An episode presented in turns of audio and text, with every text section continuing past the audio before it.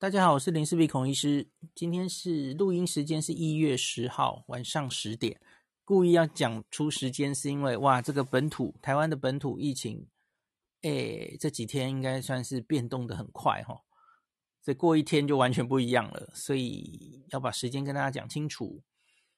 那这两天台湾这个案例本土疫情。当然，跟国外这个动辄几万哈，美国一天确诊一百万什么的，这当然不能比。可是因为台湾就是一直呃边境防守哦，那所以现在在好像希望还能尽量把它挡住哦，所以也请住在国外的朋友这个理解一下台湾，见到这个任何一例本土，其实都会蛮紧张的哦，因为我们还是处在。主主角病毒于境外的阶段，这样子哈，可以的话，当然是希望把它尽量挡在外面，然后挡不住就进入下一阶段哈。那那，所以我们还是尽量在挡。那在这个一月九号星期天呐、一口气新增了十一例。那今天一月十号又新增六例。那这十七例本土，那其实是。只看数字来说会吓到台湾朋友，可是呢，基本上这十七例里面有十六例都算是机场的群聚相关，就是你还是找得到跟机场这一群人的关联的哦。那因此这是不幸中的大幸，就是你还都框得住。那疫情要进入下一个阶段，其实就是像是比方说桃园或中坜出现了任何一例。哇，你已经完全跟机场已经找不到连结的了，或是不要说桃园或中坜了啦，吼，台北市、台北县，要是忽然出现一例完全，呃，找不到找不到跟机场连结的案例，吼，不明原因感染，哇，那就是疫情准备进入下一阶段了，吼。那讲到这里，我可以稍微复习一下，大家可能都有点忘记了，吼，因为我们后来。我们去年五月其实就之前就定出来了一个，我们应该要怎么样疫情警戒升级嘛？吼，第一级、第二级，然后到第四级，我们终究没有到第四级去。那我们一直就是升到第三级之后就停在第三级。那现在呢？我们这几个月是明明已经社区已经做到清零了，我可以这样说了哦，不是接近清零，是应该根本就清零了哦。那可是我们也没有退回来，我们退到二级就停了，所以因此其实很多人根本已经忘记了。那我们现在到底怎么样才要升？哦，我们中央疫情指挥中心定的这个疫情警戒标准哦，你可能都忘了。来，我很快的跟大家讲一下，那个第一级是出现境外移入导致的零星社区感染病例，这是第一级。那我们现在当然符合了啦，哦，符合第一级。好，那第二级是出现感染源不明的本土病例，要有感染源不明嘛？所以我们现在其实还没有满足第二级的的那个，可能已经在边缘了嘛？我们就在等这个感染源不明的第一例什么时候出现哦。所以理论上我们不符合第二级，只看这个条件的话，我们现在应该在第一级才对。可是因为我们之前就已经没有降回第一级去了哦。所以就一直停在第二级，所以这个就有点跟现状不符啊。我们自己都没有照着这个做。那第三个是什么呢？单周出现三件以上的社区群聚事件，或是一天确诊十个以上感染源不明的本土案例，这个我们之前五月很明显有超过嘛，哦，所以我们就升到三级去了。好，那第四个其实就是我们从来没有进去这个阶段过哦。就是本土病例快速增加，十四天内、两周内平均每日确诊一百例，而且一半以上找不到传染链。这个其实，在五月当时我，我其实有跟大家讲嘛，吼，这其实中间有很很重要的定义判断的问题哦。那个一半以上找不到传染链，那要怎么界定？哦，我不知道大家的记忆有没有回来了？吼，假如那时候，你的疫调已经来不及做了，可是你就说有万华接触史、新北接触史、双北接触史，你就算找得到传染链哦，那这个这个根本就无意义，完全没有意义啊！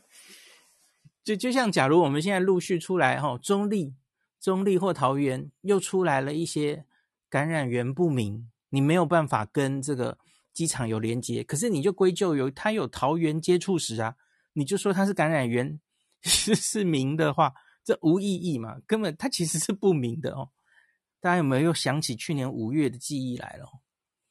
好，那对于这个什么一二三四级的事情哦，我觉得现在中央当然要已经要开始想了啦。哈，我我其实去年五月就一直在说，因为这其实是我们自己定出来的嘛，你当然可以滚动式调整，不一定一定要做到这个，这个都是可以再调的。然后里面的规定都是可以再微调的哦，因为我们已经经历过这么久了，是不是到什么时候就一定要停课、停止室内聚会？哦，像是第三级的话，就是室内五人以上、室外十人以上聚会就要停了哦。四级是停止所有聚会活动等等哦。可是我们最后其实好像未必然有完全照这个在操课了哦。那现在已经是 Omicron 了，状况不太一样了哈。跟去年五月相比，这个病毒本身它有变弱的迹象。当然，我们最好还多观察一下东方人是不是也这样了哈。那我们又已经至少七成的人都有打两剂疫苗了，其实蛮高的哦。所以，我们是不是还真的要如临大敌的照着原本这样子的照表照表操课哦？我我个人其实觉得是可以再考量一下了哈，不一定要照原本的状况做哦。就当然最希望的还是我们用现在这个努力的方式，可以尽量把它还是能框都框住哈，阻绝于境外，然后就把它火苗都捏住这样子。那可是我个人觉得，我们回头来看桃园这两天报的这些本土案例哈。我个人觉得危机还没有完全的结束。那怎么说呢？因为现在案例是一个一个多出来，哈，一个一个确诊出来。那每一个确诊之后，你大概隔天你就会看到疫调出来了，哈。什么疫调呢？就是他的本日桃园的这个足迹公布，请大家注意，哈。你应该看到桃园现在其实每天都马在公布足迹，越来越多张，你已经累积了好几张了哈。那今天下午郑文灿市场公布的那张，应该是到目前为止看最长的一张吧哈。那看那一张一张的足迹表，你有没有觉得真的就像是去年五月中之前爆发的那种感觉？对啊，那时候就是一张一张的足迹出来啊，然后 根本已经搞不清楚了。那这个足迹的。一开始，去年一开始还是以中央为主，中央公布嘛，吼。那后来实在越来越多了，那就开始公由地方政府公布。你还要看好几个记者会，你才你才会哎收集到所有的足迹表，然后根本已经目不暇及这样，哎，然后最后就就爆了吼，本土疫情就爆了，因为你每一个这种足迹有风险。就是社区受到传出去风险越来越多嘛，吼。那我们现在淘机是已经做完了八千多人的裁剪了。那这二十四小时其实只多了三个，就是机场工作人员的确诊。那机场工作人员本身可以说大概初步已经做的差不多了，那他们应该还会继续在。在有一些高风险的会继续，也许几天再做一次嘛，吼，快筛、PCR 可能会交替做等等的，吼。那这一群已经发生的人倒不是太大的问题，那可是这几天还是有陆续新增的人，那这一些人之前应该已经社区发生了一些铺路，而这一些铺路会不会传出去，这就是这几天要密切观察的事情，吼。那我很快的讲一下昨天的十一例。昨天的十一例有一例先讲，因为比较简单，他是北市的计程车司机。那他跟桃园这里大概是没有关系的哦。那他有 CT 值是高达三十，那他可能是旧案哦。他是北市自己在扩大做这个计程车司机的筛检的时候抓到的哦。这个没有跟这一群淘机的群聚连上线，目前没有了哈，看之后会不会。好，那其他的十个人其实都跟这个好消息是都跟淘机群聚有关，那不好的消息就是哇，啪出来了一堆嘛哈，所以这个 他们都有机会已经传出去了哦。目前社区真的是承受很大的压力，那主要就是有一个这个叫做按一期四七三相关群聚，那就是一个。这这这几天大家比较担心的，就是有一个先生是机场手推车的工作人员，哈，一七四七三，然后他的太太是一个居服员，那这个居服员会照顾好几个家庭的长辈，七个吧，然后现在这个案子反而是由一个指标个案一七四一六，这是一个不到五岁的小男孩，哦，他有发烧，有喉咙红肿。他跑去布桃，哇，那个布桃的我不知道是小科医师还是急诊科医师哦，就帮他裁剪了哦。我老婆小儿科医师，大家知道嘛哦，他说，哎，这样的人每天都一堆啊，有发烧、喉咙红肿就帮他筛检。诶，我我相信他提高警觉是因为布桃身处桃园嘛哦，所以他们其实就帮他检查了，因为因为这个其实是一般感冒就也会这样嘛。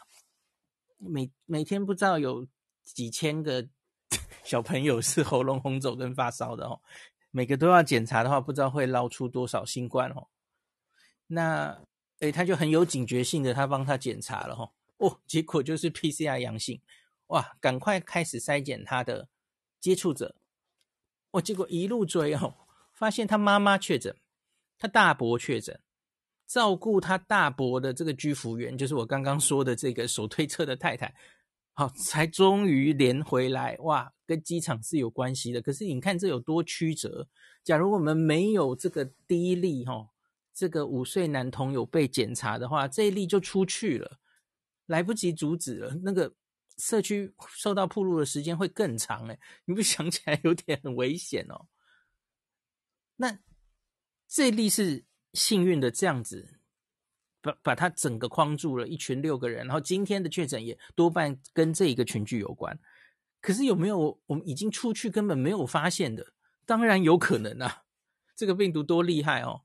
像今天罗富才在跟大家说，在我们手上的案例啊，他有四成是没有症状的。对啊，这根本可能已经不可考，早就传出去，传到天边海角去了。当然是有可能的哦。好，那我们继续看。嗯，其他就是什么同车的清洁员，就是零星的案例又确诊，然后清洁员的家人，这就不一一讲了啦。然后，那讲今天的，今天就是又多了六例，一样还是都是跟这一群人有关系的哦。特别还是从这个居服员开始。裁剪他相关接触过的人，那又有找到几例哦。有一个我比较可以比较放心的是哦，因为这个居服员他 CT 值是十四啊，然后昨天一开始公布是说写无症状啊哈，所以我不是很确定他什么时候发病。他的先生哦，这个一月九号确诊 CT 值十九点七，他是十二月三十号喉咙就不适。那一月二号发烧，所以你看，其实蛮早的哦。十二月三十号，我们就算他发病的话，哦，那他其实可以传染期是十二月二十七、二十八。那目前，然后就框他的同事嘛，今天又多框了，多找到了两位机服机场手推车工作人员，总共四位确诊了，吼。那这里其中有两位大概都是十二月三十号就开始有症状了，哦，所以这这一落其实已经。很早了哦，他们在机场至少在十二月三十就受到感染了。这中间真的是，我觉得你你真的也不需要去管什么传了几波，然后那个到底谁传谁什么哦。总之就是尽量框，尽量抓了哦。这这这一波已经传的非常，在整个机场，呃，很多群人都已经中间有很多案例了嘛吼。包括了保全，包括了清洁工，包括了机场手推车工作人员，至少三群人吼。好，那再来就是居服员自己的儿子，自己读这个小学的儿子也确诊吼。那再来这个儿子的补习班的同学也有去框哦，他的同学还有补习班同学都尽量有去框，然后补习班有抓出一个确诊。然后小学当然就直接停课，停课十四天，直接到寒假这样子哦。但另外有一个这个居服员的干妹妹，这个我我看这个指挥中心下午写有人，后来桃园的记者会，那个郑文灿市长是直接说是他干妹啊，哦，他干妹是呃 CT 值十九啊，这这些人 CT 都十几而已哦，都是刚刚发病的哦。他干妹是一月四号干咳。好了，我看到这里我就觉得，咦，这是什么意思？那个居服员原本昨天写无症状，那今天写他是一月八号喉咙干，可是可能是继续问他的，继续问他的症状，然后他就想起，我不是完全没有症状，我好像一月八号喉咙就有点干了吼。可是我觉得不一定真的是他八号发病嘛，哦，因为你看他的。可能是被他传染的两个人哦，一个是他儿子，他儿子是一月九号开始头痛，那他的干妹妹是一月四号干咳，所以他的发病日真的是一月八号吗？不一定了哈。他先生十二月三十号就有症状哈。好，一个是这样了哈。假如顺的话，那是机场这一路传过来，当然是这样走。可是你一定会问，那有没有可能是他干妹妹传过来的？谁你谁约不可？不一定不行嘛。哦，他干妹妹一月四号就咳嗽，然后现在 CT 值十九，会不会是他传回来？好了，不知道了哈。但这个就继续要再去看后续的，不管是 CT 值变化，或是疫调，或是基因定序，因为这一落哈一七四七三这个手。这个手推车工作人员这一落呢，目前基因定序初步，今天有出来，罗富有跟大家讲哦，就是我们说的那个小男孩指标个案已经确定是 Omicron 了，可是到底跟机场其他的人是不是同一个病毒株，这个是现在还要去比对的。然后我们这一群人因为都这两天才刚刚确诊嘛，哦，没有做的那么快了。所以初步只有说指标个案的小男孩，哦，大概是 Omicron，这是没有问题。那现在还要继续去比对哦。啊，这里就幸运的话，就是大概都可以抓到是同一株了，哈，同一株都是从机场这个群聚出来的，哈。那假如哎，这中间有任何人哎不是这样传的哦，他好像 从社区里自己就得到感染了哦的话，那就就都比较不妙了，哈。这个在之前 Delta，我们其实都发生过类似的事情嘛，吼，我们就继续看罗富小侦探会怎么样帮我们找出答案，然后，好，那中间还有一些比较细节的东西啦，吼，因为这一次可能是也有点比照啊 Delta 的处理法，哦，接触者的接触者可能也会预防先先框起来了，哦，那像是有一些。像昨天有一些国中预防性停课，就是因为在家庭里面哦，有哥哥姐姐，因为他们被当密切接触者匡列在检查等待的途中，就先让他哥哥姐姐就读的国中就预防性停课了哦。那后来这两个哥哥姐姐初步一筛都是阴性了，所以后来文灿下午在记者会就宣布哦，那这两个国中其实就明天就可以正常上课了哈。那可是这这里面当然会有一点风险了，因为你知道，你现在一采没有，不代表之后不会变成阳性嘛，对吧？因为你一采有可能是伪阴性啊，有可能在潜伏其中，有可能这个哥哥，哦，我我比方说这个哥哥两天后发病，两天后开始发烧，可是问题是他现在就有传染力了，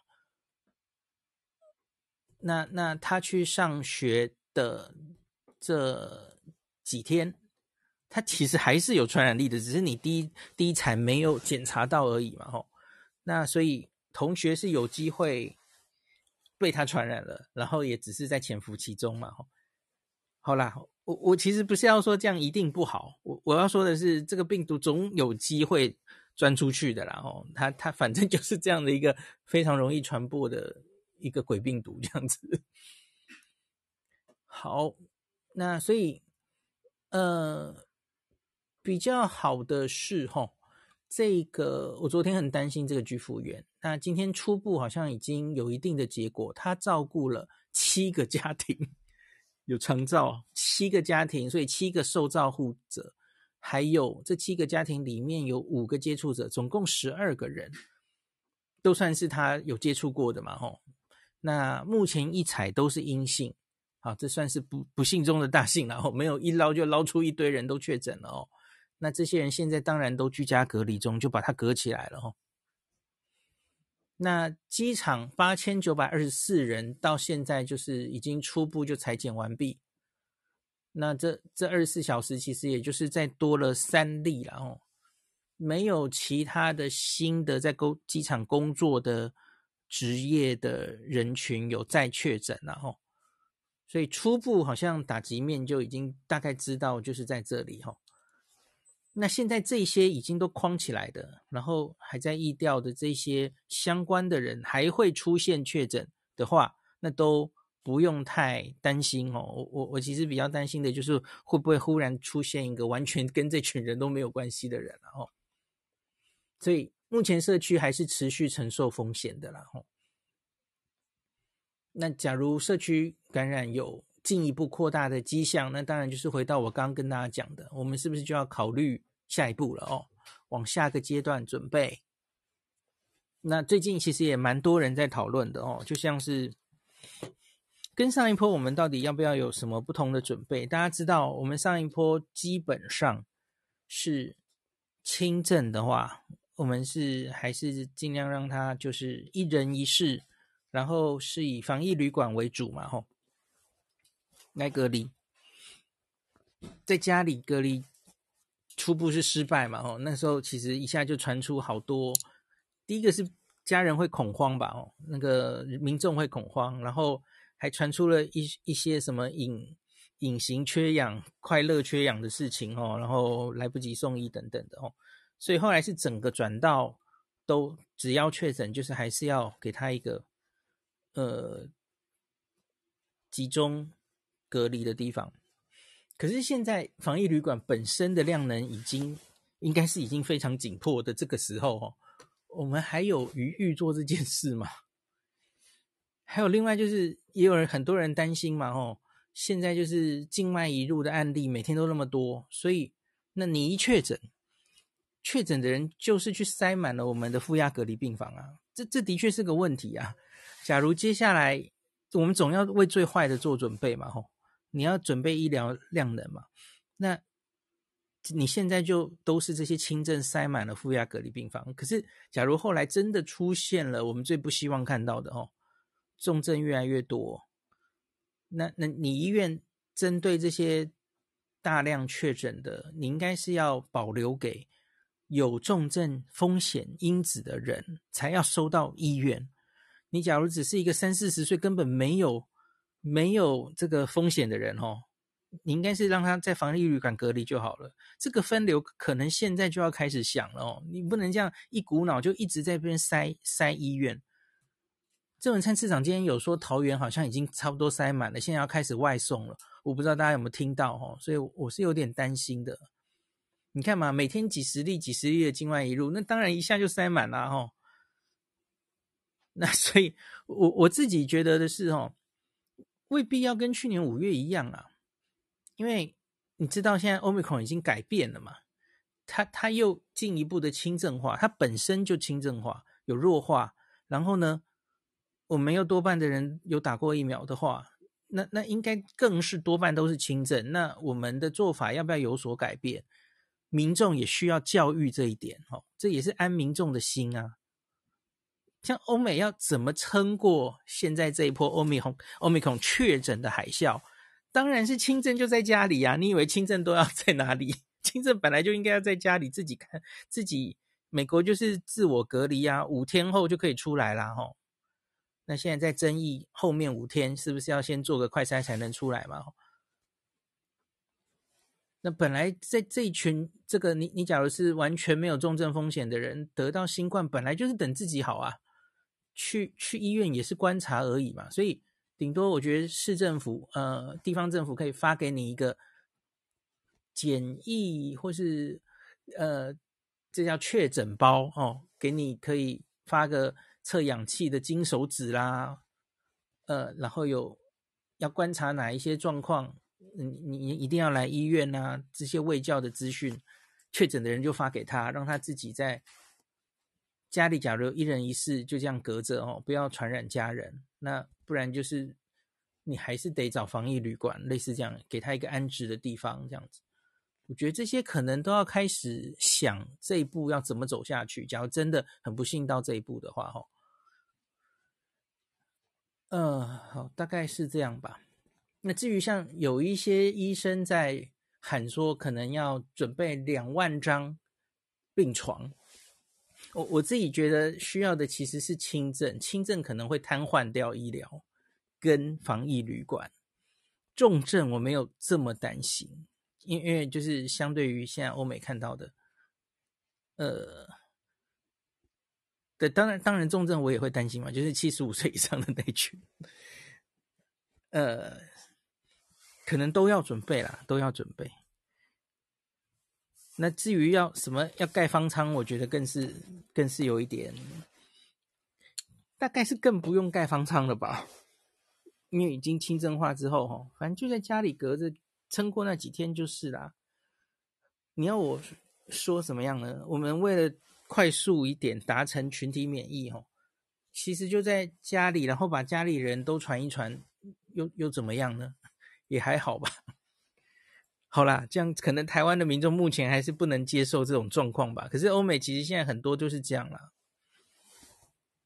日本也是这样哦。确诊之后就叫你哎停，这个也没有要收你住院的意思嘛，哈，没有要集中隔离的意思啊，你就在家里休息啊，然后。十天后再回来上班，就这样而已啊。然后是我的亲戚吧，在日本医院工作的，确诊了，然后就叫他回家。然后，可是问题是他家里就是没有这种一人一室哦。那他家里又有老人家，他不可能住在家里嘛，所以他只好出去订旅馆，自己隔起来，自己隔十天哈。对，所以我觉得要开始思考这一些状况了。那所以，这个我你要我说这一波疫情会不会继续呃发展下去哦？会不会升三级？会不会扩大哦？呃，到今天为止，我可能可以跟你说，打击面大概比较确定了哦，因为初步八千多人都筛过一次了。那中间的确现在还有一些正在。正在框列，正在疫调，可能还会冒出一些相关的人的确诊。呃，社区的确还是在承受风险中。那也许可以比前四十八小时稍微觉得哦，好像还好哦，至少目前没有看到指数型上升，大概可以这样讲吧。哦，那可是，可是这是 Omicron 哦，Omicron 真的是可以，你一不小心它就。它就就爆开了，就指数型上升，直接上去了，根本抓不生抓哦。可是目前看到的疫调，我觉得，哎，真的地方的疫调人员真的是很努力哦。他们就是一个一个什么预防性停课啊，然后这个人周边的什么连补习班的都抓出来，动作是非常快了哈，很辛苦了哈。在案例还还相对少的时候，当然可以这样非常快速。非常这个用心、准确的精准疫调出来，可是万一这个案例越来越多，当然有可能会无法负荷，会会比较挂一漏万哦，这也是我比较担心的。那就前线人员真的是辛苦了，所以至少台在在至少在桃园的朋友哦，真的现在要绷紧神经，回到去年五月的防疫的强度，那。其他县市人也不要以为这只是桃园的问题哈，因为我觉得真的随时就是出来了，是完全不会意外的哦。大家真的是要还你还可以做的，除了老生常谈的口罩跟勤洗手这些东西之外，真的就是疫苗了啦哦。那之前一集有跟大家讲过了，第三季该怎么选，哪一些人是我觉得比较密切需要要打的。那我个人觉得。重中之重，真的还是第一季跟第二季哦。我觉得这也不是在，呃，假如你身边还有这样的人，就是坚持都不打哦，呃，我没有要你去跟他吵架的意思，就是稍微提一下，因为也许就需要这最后一个临门一脚，他看到大家都去打了，诶，然后所以他他就去了哦。他看到，诶，怎么我身边的人都已经在抢打第三季啊？诶好像有一有一副我我好像有点快抢不到的样子了齁，所以他就也想去打他的第一剂了。其实这个现象哦，我老婆说在他的医院已经有看到了，就是诶有一些第一剂、第二剂的人终于被催出来打了，好像也不是为了那两百块的奖励哦，因为就看到新闻都在报啊，大家诶第三剂预约爆满，他开始担心自己打不到了，然后疫情似乎有在烧起来了。对，我觉得要趁这个时候，呵呵希望可以尽量。这个，我我我我觉得只以整体的公卫防疫来说，我觉得这一些人的第二季打满两剂是更重要的哈。那所以希望大家发挥一下自己的可以发挥的影响力哈。有有太顽固的，就不要跟他冲突了哈，就也真的是不能勉强大家了哈。那只是要我我接接下来几天会再去收集一下目前各个国家哈，我看到陆续有这样的资料了，就是目前他们的 Omicron 的确诊是一回事，可是住院的人、重症的人，那个完全没打疫苗的比例是多少哈？我觉得我们需要这些。数据来说服大家，这样子吼，那大概就这样喽吼。那希望到过年之前，疫情可以比较平顺的处理下来。另外，我们机场因为最近这个境外移入实在太多了哦，所以从这个十一号、十一号开始，我们也要开始进行这个长程航班的。快速 PCR 落地裁剪，因为大家知道，我们原本是裁剪完，那就到你不管是集中检疫所或是防疫旅馆去等结果，然后结果出来哇，阳性的话，你再运去医院这样。可是这个流程哦，当然最理想的是，你假如可以在机场入境的时候，PCR 就做完，然后很快有一个初步结果，你就可以分流的话，那其实会减少这个防疫旅馆被污染的几率哦，那就很快就可以处理嘛，吼。那日本其实好像一直最近都是这样的，吼，它 PCR 出来至少要阴性出来，它才会让你继续入境嘛。那这个要克服的东西，当然是你可能要相对快速的 PCR。这这这就是一个一个技术性问题。另外就是这些人在等结果的时候，你要在哪里让他们等？他们如何可以不交叉被污染？哦，因为你万一一群人就聚在一个地方等，那原原本没受感染的都被 感染了，那成何体统哦？那所以这个当然都是需要解决的事情哦。那所以为了这个快速落地的 PCR 落地裁剪哦。从十号下午就桃机就开始搭建了临时筛检站了哈，预计明天十一号哈有八个航班抵台，会有六百六十六百九十九个旅客需要落地的筛检这样子哈，那也因此他很可能会，你你在这些从海外回来的朋友，他在机场就就需要等等了这个结果才能继续。回家嘛，哦，回去旅馆，这个要请大家多多配合了，吼。主要现在应该是以长程航班为主了，吼。然后另外应该还有一个是，这是之前就已经规定了哈，因为我们原本是规定几个工作天内哈，可是后来是改成应该是上机前四十八小时内嘛哈，不管工作天，你是要四十八小时内验的 PCR 阴性才做做做准了哦。这这两个当然都是希望能尽量减少，因为我们现在是要求要以前是要求几日内的 PCR 阴性，有一个阴性的证明，你才可以回来。可是这一阵子，我们发现太多人就是一到机场的第一套 PCR 就已经是阳性了吼。